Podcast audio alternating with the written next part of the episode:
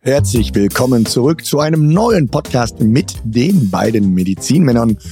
Und heute kommen wir wieder live aus Bochum-Wattenscheid. An meiner Seite der allseits bekannte und von mir sehr verehrte Dr. Matthias Manke. Hast du allseits oder altseits bekannte? Äh, abseits.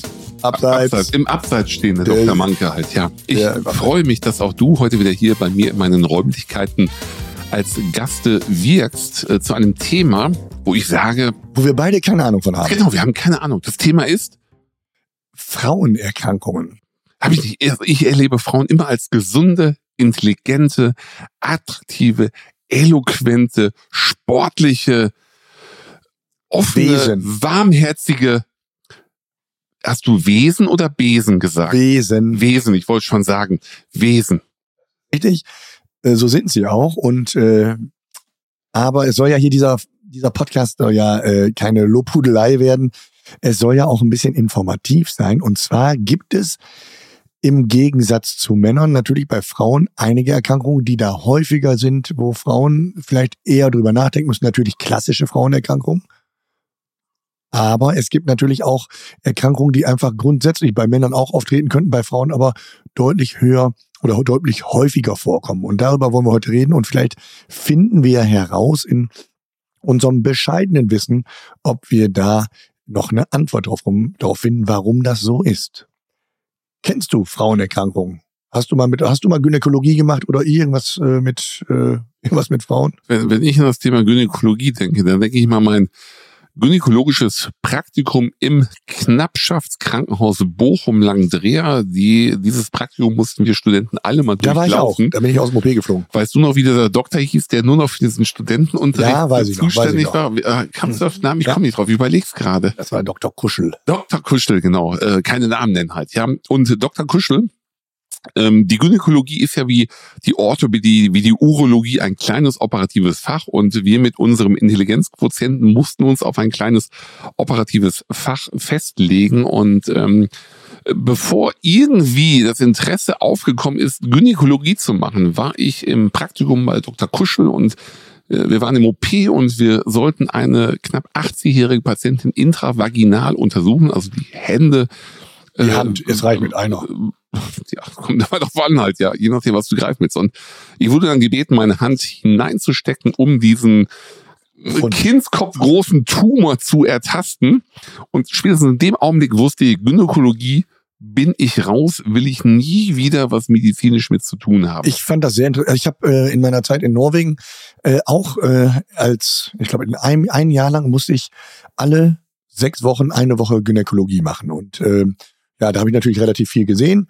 Aber es war jetzt nicht so, dass ich da jetzt nur Spaß dran hatte. Äh, es war interessant, aber hat mich jetzt nicht so weiter gefasst, gefesselt, dass ich sagen würde, da musst du jetzt deine Karriere dann suchen. Was natürlich super spannend ist, und das habe ich eben auch mitgemacht, ist eben natürlich die, die Geburtshilfe. Das ist natürlich eine ganz andere Nummer und, und äh, fand ich super spannend, super interessant, immer noch bis heute. Super, spannend, Geburtshilfe. Warst du bei den Geburten deiner ja, Kinder dabei? Ja, ja, klar. Hast du geholfen? Ich war der einzige Arzt da. Ist wirklich wahr. Und beim zweiten Mal war gar kein Arzt da, außer mir. Und da habe ich dann nachher auch die, die Plazenta, die, die, die. Äh, ich kann mich noch an deinen Spruch erinnern. Du hast gesagt, wer das Kind reinschiebt, kannst auch rausholen. Sehr witzig. die Jungs sind gut erzogen, sind von alleine gekommen. Ja, ja, das ist wirklich wahr. Und bei dem, äh, bei dem, bei der ersten Geburt, da kam dann irgendeiner, der hat aber die ganze Zeit telefoniert und ging dann aber nach ein paar Minuten wieder. Wir hatten aber auch wirklich, muss ich sagen, eine super, super, super Hebamme und äh, die ist so souverän gewesen. Da, das war ja, was ich schon mal erzählt hatte aus meiner Zeit in Norwegen. Da hieß es immer äh, Mutter und Kind gesund trotz Arzt. Äh, und so war das eben früher. Also bei, bei mir war es so, ich ähm, äh, habe, äh, ich wollte sagen, ich habe entbunden in, in dem Krankenhaus, wo ich auch tätig war. Und ähm, wir hatten zur damaligen Zeit einen Professor in Bochum, der an zwei Standorten zugegen war. Und ähm, ich habe alles in meinem Klinikum gesagt und ähm, wenn meine Frau da im Kreiser liegt, bitte gucken, dass der Professor nicht kommt, den will ich nicht haben halt, ja. Und er hätte irgendwie spitz gekriegt, dass meine Frau und ich als Angehörige des Hauses da im Kreiser waren und meine Frau kannte ihn auch, also meine Ex-Frau aus dem Studium und haben gesagt, nicht, bitte nicht. Und dann ging die Tür auf und dann war er da und wir dachten, Kacke, Kacke. das Kind hat es trotzdem geschafft, wohlbehalten auf äh, die Welt zu kommen und es äh, war ein Erlebnis und ähm, ja. Aber es ist in der Situation wirklich, wenn du da natürlich einen schönen Start hast und alles harmonisch läuft, ist gerade für die Frau, die da hormongefüllt liegt, natürlich ein ganz wichtiger Faktor, als wenn du dann schon wieder sagst, Scheiß, den will ich hier nicht sehen. Das ist wie auf deiner, auf deiner Party, wo du, wo Leute kommen, die du nicht einlädst. Ge genauso ist es. Man, das ist ja ein, ein erlauchter Kreis, den du da hast und es wird sanfte Musik gespielt und dann erwischst du auf einmal den, den äh, Gynäkologen, der bei deiner Ex-Frau dann so am Bauch draufdrückt, dass das Kind runterkommt. Unten steht die Hebamme und sagt, komm, komm raus. Und du stehst und denkst so, hältst die Hand und sagst, alles wird gut. Sei ganz entspannt. Ja. Das sind schöne, interessante und äh, Momente, genau. die man nie vergisst. Man freut sich, äh, freut sich auf den Moment, wo man die Schere hat und die Nabelschnur ja. durchschneidet und sagt, können wir das noch mit als Andenken nach Hause nehmen? Hast du dann noch ein paar Wochen gehabt und dann willst du nicht mehr haben. Ne? Das Kätzchen. Das Kätzchen. Es gibt ja Erkrankungen, die Männer und Frauen beide bekommen können, also nicht äh, speziell organbezogen. Ja, Husten, Schnupfen. Husten, Schnupfen, Heiserkeit. Ja, genau, so ist es. Haben Frauen das häufiger als Männer? Ähm, ich, äh, es geistert immer dieser Begriff der Männergrippe. Ja, Männerschnupfen und so. Also ich meine, Frauen sind da sehr empfindlich, was das angeht. Weiß ich nicht. Muss ich sagen, habe ich keine weißt, Ahnung. Weißt du nicht? Nee, weiß ich nicht. Ähm, ich glaube, grundsätzlich von der Natur her sind die Frauen da als deutlich äh, rustikaler und stabiler gebaut für gewisse Dinge. Gerade in den Zeiten der Schwangerschaften und um die, um die Schwangerschaft herum äh, sind die schon sehr hormonell so auch vom Immunsystem gepusht, dass die schon vieles mehr wegstecken als Männer. Aber das heißt ja nicht umsonst das starke Geschlecht. Also so ganz ohne sind die nicht, finde ich. Wer ist jetzt das starke Geschlecht? Du, du also, was, was machst du denn gerade für eine Lobdudelei? Das ist genau das ja, Gegenteil von dem, das ist das Gegenteil von dem, was du sonst immer sagst, wenn wir unterwegs sind und du, um die Häuser ziehen halt, ja.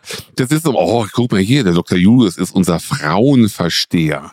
Ja, damals, äh, ich glaube, das war auf RTL, da gab's die Serie Dr. Stefan Frank, der Arzt, dem die Frauen ja. vertrauen. Das sollte initial heißen Dr. Med Patrick Julius, der Arzt, dem die Frauen vertrauen, wurde aber abgesagt halt, weil, ich weil er keine konnte. blonden Haare hatte. Und deswegen hat man Sigmar, Sigmar Solbach genommen, anstatt Patrick Julius. Ja, das ist richtig. Das war, war ich auch ein bisschen traurig. Ja, aber damals durftest du mitspielen als, äh, bei äh, ein Schloss am Wörthersee. Da habe ich. Weißt viel, du noch? Du hast den Postboten gespielt, Komparse, der Roy Black die Post Brief gebracht hat. Gebracht. Und da hat er auch, hat er auch genommen, die Post. Die da war er begeistert halt. Nee, ich habe äh, viel äh, Fernsehluft geschnuppert, aber ja. darüber wollen wir nicht reden. Nein. Ähm, eine Zystitis, eine Blasenentzündung. Warum kriegen die Frauen die häufiger als Männer? Kommt immer auf den kommt Partner gar nicht den, immer auf den Partner ja, das ist, kommt auch auf den Partner an letztendlich. Nein, Ach. ganz einfach, weil die Wege kürzer sind bei einer Frau. Aha. Ja. Erzähl. Die Harnröhre zum Beispiel, die ist viel, viel kürzer. Also, wenn man das jetzt mit deiner Harnröhre vergleicht, ich glaube, da gibt es keinen großen Unterschied, weil die Harnröhrenlänge hängt ja immer ab von der Gliedgröße. Und wenn du ein mhm. kleines Glied hast, ist die Harnröhre auch nicht länger. So, so. so muss man das definieren. Also, andersherum ist das so, bei einem richtigen Kerl, ja, ist das, brauchst du, brauchst du 100 oder 300 Prozent mehr Bakterien, bis die wirklich dann die Blase erreichen, aufgrund der langen Strecke. Aber eine Frau, die ja nur einen kleinen, einen kleinen Weg hat, wie viel Zentimeter sind das, ne? Fünf.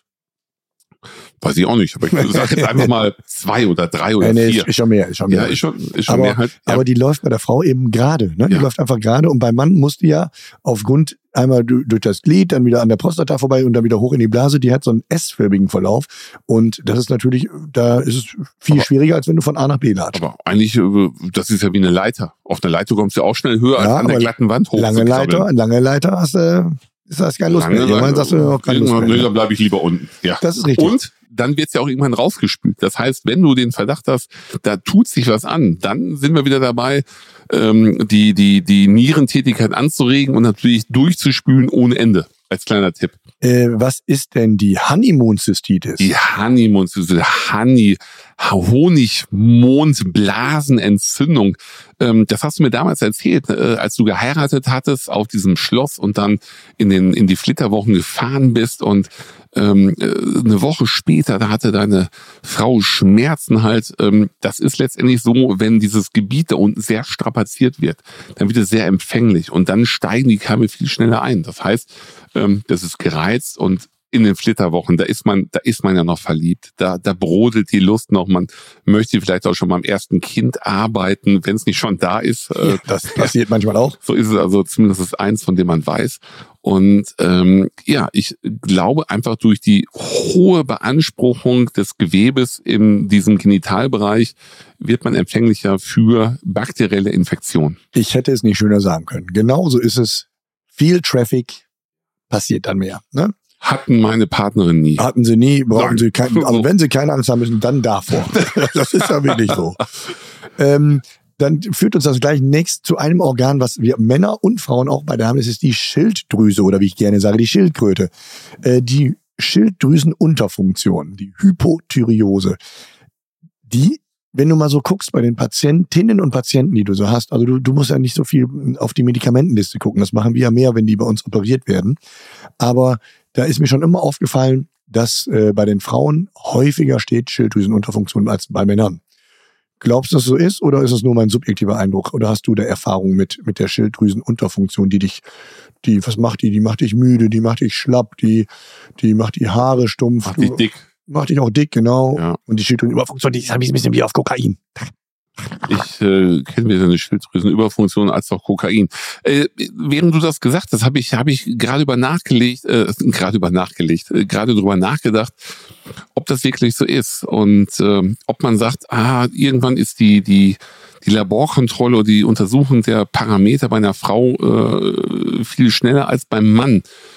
Ähm, und deswegen, und deswegen fällt das eher auf und deswegen kriegen die Männer eher die Medikation dagegen. Äh, die Frauen oh, kommen ganz durcheinander. Vielleicht ist meine ja, mei meistens ist es ja doch so, dass die Symptome kommen und dann werden sie entsprechend anbehandelt. Dann würde ich sagen, haben mehr Frauen Schilddrüse als Männer. Ja, ist auch so. Und das war bei mir auch so der subjektive Eindruck.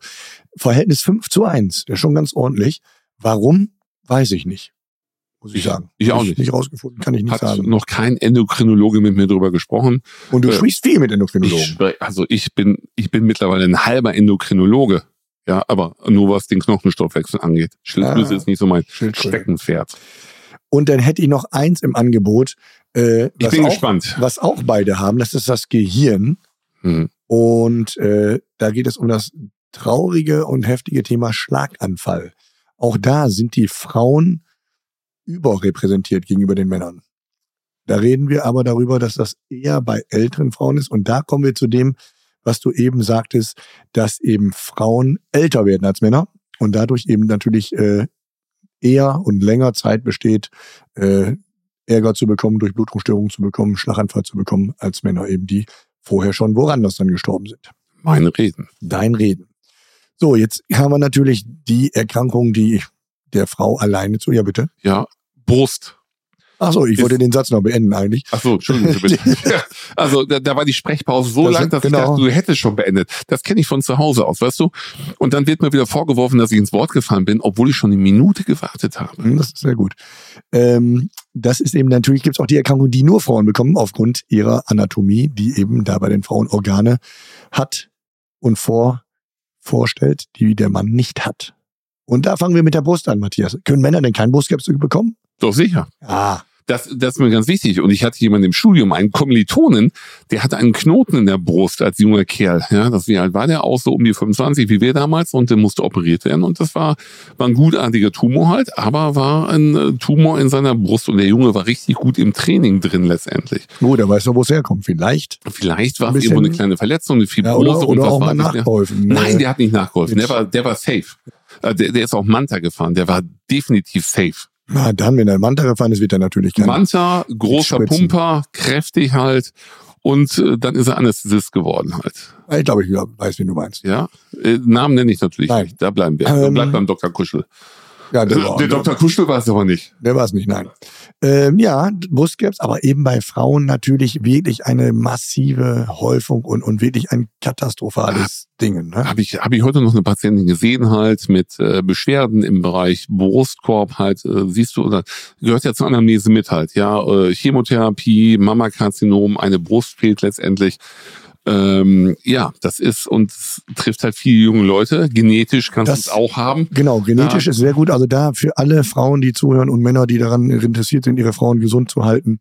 Ähm, die familiäre Anamnese ist ganz wichtig. Hast du eine Tochter, hast du eine Mutter oder eine Schwester, die Brustkrebs schon hatte, hast du selber ein 20 mal höheres Risiko als Frau, auch an Brustkrebs äh, zu erkranken. Also das ist ganz wichtig, da drauf zu achten. Und auch natürlich, es geht durch alle Altersschichten, wie du schon sagtest, auch mit Rezidiven, dass sie wiederkommen können. Aber da ist wichtiger denn je wirklich die körperliche Selbstuntersuchung. Bei jedem Duschen abzutasten, denn man oder, oder die Frau selbst hat natürlich ein Körpergefühl und weiß, wie sich das anfühlen muss, weiß, wie sich das ändert im Rahmen des Zykluses.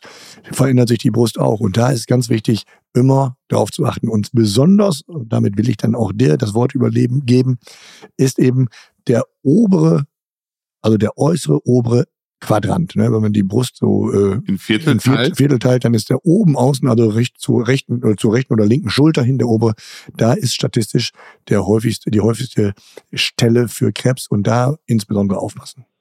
Genau, und ich muss sagen, dass ich auch öfters äh, bei meinen äh, Partnerinnen nachkontrolliert habe. Das heißt also, ähm, wenn man sich unsicher ist, die Frau halt, dann kann sie ihren Partner fragen, dann kann er einmal alles auch durchtesten und da aber nicht anfangen, irgendwie blöde abzugleiten, sondern es ist ein ernstes Thema und da muss man wirklich dabei einmal bleiben und gucken halt, ähm, ja, und das kann Leben retten. Und das ist das Einfachste, was man selber machen kann. Und dann natürlich on top kann man natürlich der Gynäkologe kann untersuchen, Ultraschall und im schlimmsten Fall eben eine, eine ähm, Mammographie. Das ist ja nicht im schlimmsten Fall. Also eigentlich ist die Standarduntersuchung, wie es bei den Radiologen zur Vorsorge geht. Du machst eine klinische Untersuchung, du machst einen Ultraschall und machst dann auf jeden Fall eine Mammographie und alle drei Sachen zusammen sagen, okay, dein Risiko ist minimal, wir sehen nichts und äh, dann ist das äh, ein guter Verlauf. Wann, wann empfehlen die die? Ab 40 oder ab wann werden die Mammografien? Da fragst du mich was halt. Wir haben, wir haben ja mehrere Zentren, Zentren hier in Bochum, also spätestens ab 40, glaube ich, würde ich es äh, allen, allen Frauen empfehlen halt, um mal sicher zu gehen, wenn es irgendwo in jungen Jahren schon bei der Schwester oder bei der Mutter ist, dann auch frühzeitig und dann vielleicht auch eine Genanalyse machen und im schlimmsten Fall die Brust abnehmen lassen. Das klingt blöde halt und das klingt immer blöde, wenn ein Kerl das sagt halt, weil man immer sagt, gut, er hat ja kein Feingefühl oder irgendwas halt. Aber ich habe da eine ganz klare Meinung. Ähm, ich möchte meine Partnerin oder meine Verwandte nicht äh, dran verlieren. Und eine Frau zeichnet sich nicht durch irgendeine Brust aus, ob groß, ob klein, ob rund, ob spitz, ob was weiß ich nicht. Eine Frau zeichnet sich durch den Charakter und, und durch ihr Wesen letztendlich aus. Und das muss man sich ganz klar vor Augen führen. Ja, also man, man reduziert keine Frau auf eine Brust, sondern einfach auf das Wesen, was sie ist. Und deswegen sage ich mir, es ist wichtiger, den Menschen zu erhalten mit all seiner Persönlichkeit, anstatt eine Brust, was letztendlich aus Bindegewebe besteht. Ich glaube, da würde auch keine Frau sagen, ach nee, mache ich nicht. Doch, äh, manche sind ja wirklich am Zweifeln. Am Zweifeln, das ja, verstehe ich das, auch. Das, das, ist, also, das, ist natürlich auch ein schwerwiegender Eingriff. Ist auch ein Teil deiner, aber, deiner Frau, Weiblichkeit, ja, ne? wenn du in den Spiegel guckst und äh, das ist natürlich eine Sache. Ich, ich kenne aber auch die andere Seite bei Männern, die dann irgendwo zum Beispiel ein Blasenkarzinom haben oder Prostata. Ja, gerade bei Blase kann das auch heißen, kommt raus in jungen Jahren halt. Dann werden die auch impotent. Das Risiko ist deutlich hoch. Dann ist man auch im Überlegen. Also auch diese ja, Sachen gibt es letztendlich. Das sind schwerwiegende Entscheidungen. Aber ich bin immer so fürs Leben, auch wenn ich dann gewisse Einbußen habe. Aber mir ist der Mensch wichtiger Natürlich. als irgendein Körperteil. Aber es ist ein ganz schwieriger Weg. Äh, die Selbstwahrnehmung und, und äh, das Selbstgefühl, wenn man es bei einer Blase, bei einer Prostata sieht man es erstmal nicht, aber da sieht sie, spürt es die Partnerin natürlich. Äh, bei einer Brust ist es natürlich viel offensichtlicher und ähm, gut, trotz heute auch äh, plastisch-chirurgischer Möglichkeiten, Teile oder vieles zu äh, rekonstruieren, ist es trotzdem natürlich eine massive Belastung und das ist ganz wichtig. Ne? Ja, Brustkrebs gerne auch natürlich in der Therapie muss man immer an Osteoporose denken. Das ist ja bei den Frauen äh, eher als bei Männern. Auch Männer bekommen Osteoporose, also die Knochen, was ist Knochenschwund oder wie heißt das auf Deutsch? Weiß ich gar nicht ja, äh, äh, Knochenerweichung, Knochenschwund letztendlich, ja. Kommen Männer auch, aber Männer, bei Männern geht's eben nicht so rapide, sondern eben erst im äh, weiteren Verlauf des Lebens ab 70, 75 geht's dann langsam bergab. Bei den Frauen nach äh, der Menopause natürlich deutlich schneller und rapide und da kann es auftreten. Muss nicht, kann sein. Ja, bitte. Ja, äh, hast du. Und äh, was passiert noch mit zunehmendem Alter? Stell dir mal vor, du hast eine Frau und äh, die ich ist eine einmal, Frau. ja, das ist schön. Die ist schwanger geworden, erste Mal, zweite Mal. Passt ja. auch deine Frau zu. Die wird ein bisschen älter. Aha. Passt auch zu. Ähm, Übergewicht passt nicht. Aha. Aber dann kommen auch irgendwann die Wechseljahre. Und diese ganzen hormonellen Einflüsse und die Zustand nach Schwangerschaften führen zu einer Blasensenkung und zu einer Schwäche des Beckenbodens. Und was resultiert daraus? Inkontinenz. Inkontinenz, Stressinkontinenz. Das fällt vielleicht mal einmal auf, wenn man auf einmal herzhaft lacht und das ist in einer Beziehung oder in einer Freundschaft mit dir häufig das Gefühl. Aber bei dir hast du ja eigentlich da weniger Probleme. Ne? Also ich habe nichts zum Lachen. Aber das, das ist so, wenn der Patrick so ein, so ein Spaßmacher ist und wir sind dann nach einer Fortbildung in Düsseldorf in der Skybar und er erzählt einen Witz, ja, da hat sich die Hälfte in die Hose gemacht. Ganz einfach, weil die alle einen schwachen Beckenboden haben. Aber ihr wisst dann auch, wie alt unsere weiblichen Begleiter letztendlich Unsere sind. Groupies, die Ja. äh, sind alle in dem Alter. Genau, und er sagt, guck mal, drei nasse Hosen wieder. Ja, das, das hat für Lacher gezeugt halt. Und Inkontinenz ist ein wichtiges Thema, darf man auch nicht verschweigen. Das ist auch das, was ich bei einer Rückenuntersuchung frage. Sind Sie inkontinent, wenn Sie lachen über die Witze von Patrick? Ja, wie kommen Sie darauf? Weil ich merke, am Rücken hat man eine Instabilität und das, das hängt alles miteinander zusammen, oder? Das ist ganz wichtig, dass man das auch trainiert, auch unabhängig, wenn man gerade seine, den, den Rückbildungskurs nach den äh, Kindern äh, hinter sich hat. Das ist wirklich eine Sache, die man lebenslang weiter aktiv halten sollte. Deswegen die Bewegung, der Sport sind ganz, ganz wichtige Faktoren für ganz, ganz viele Dinge im Leben und den gesamten Gesundheitsbereich des Körpers. Ja, und da sind wir wieder beim Beckenbodentraining, meinem Steckenpferd. Ja, das heißt, Da waren wir schon, da sind wir schon wieder drüber hinweg. Habe ich hab ich nicht aufgepasst, während ich gerade getrunken habe. Ich habe einfach deinem, deinem Gesichtsausdruck gelauscht, war begeistert. Ich habe meine, mein Mineralwasser mit Kohlensäure getrunken und dachte mir, jetzt muss ich nochmal bei meinem Beckenbodentraining reden, aber gut, dann ist das auch schon wieder vorbei. Was natürlich wichtig ist und was bei Frauen ähnlich wie bei Männern ein ganz wichtiges Thema ist, ist eben auch da Vorsorge, Prophylaxe. Und da können natürlich viele Veränderungen, die im Unterleib stattfinden, im Bereich der, äh, des äh, Gebärmutterhalses, im Bereich der Bärmutter, äh, was Veränderungen an erst Entzündungen, Zellveränderungen bis hin zu Karzinomen, können natürlich da relativ sicher früh diagnostiziert werden. Und auch da gilt eben so früh wie möglich dran, damit man eben größtes Unheil bewahren kann. Ultraschall kann die ganzen weiblichen Geschlechtsorgane mit ablichten und auch äh, die Eierstöcke zum Beispiel. Sowas muss man immer äh, im Auge haben. Eigentlich schon routinemäßig anfangen als junge Frau, damit, damit das eben dauerhaft immer im Rhythmus ist und da gar nicht mehr sich dran erinnern muss, sondern dass es ein Automatismus ist. Genau. Wie beim Mann ist auch bei der Frau die Vorsorge wichtig. Ja, besser alles im Keim entdecken, als Entsch- darauf ersticken, warten, nicht entdecken. äh, äh, entdecken und ersticken, als darauf zu warten, dass es letztendlich wuchert, Probleme macht, nicht über Sachen hinwegschauen und ähm, ja, im äh, Zweifel letztendlich den Arzt seines Vertrauens anvertrauen und zusammen eine Lösung mittels weiterer Diagnostik finden. Das war ein sehr medizinisches äh, Schlusswort von dir, aber absolut wichtig. Können wir nur zu aufrufen, alle Männer wie Frauen früh dran denken, wahrnehmen. Die Angst ist bei allen Menschen da. Die, das unangenehme Gefühl sicherlich auch bei Frauen vielleicht schon ein bisschen weniger, weil sie gewohnt sind, äh, regelmäßig zur Vorsorge zu gehen. Aber dennoch, insbesondere dann, wenn man einen Verdacht hat, umso wichtiger hinzugehen und äh, es durchzustehen und im Idealfalle dann, wenn was Schlimmes da ist, es früh zu erreichen, damit man eben nachher leben kann und weiterleben kann. Nach meinen Schlussworten waren das auch deine schönen Schlussworte.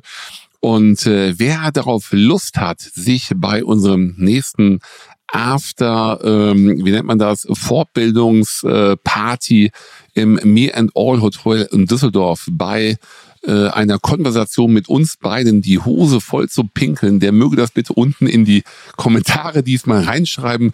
Wir würden euch dann exklusive VIP-Tickets zukommen lassen für unser nächstes Event in Düsseldorf und wir würden uns freuen, dich an unserer Seite begrüßen zu können. Ich bin jetzt sehr gespannt, wer auf dieses tolle Angebot eingeht. Ich wünsche euch eine schöne Zeit, bleibt gesund und munter und uns treu. Bis dann, für dich Servus und bye, bye. Das war also Patrick ein Versuch was wert. Ja, versuchen kann man es ja mal. Und wenn euch dieser Podcast gefallen hat, dann abonniert uns bei Spotify, Apple und äh, hinterlasst eine positive Bewertung. Wenn nicht für mich, dann für den Kollegen Patrick. Und Fragen schickt ihr an uns, an all, auf allen Ebenen, auf allen sozialen Netzwerken. Wir freuen uns über euer Feedback. Alle Links findet ihr in den Show Notes. Wir hören uns.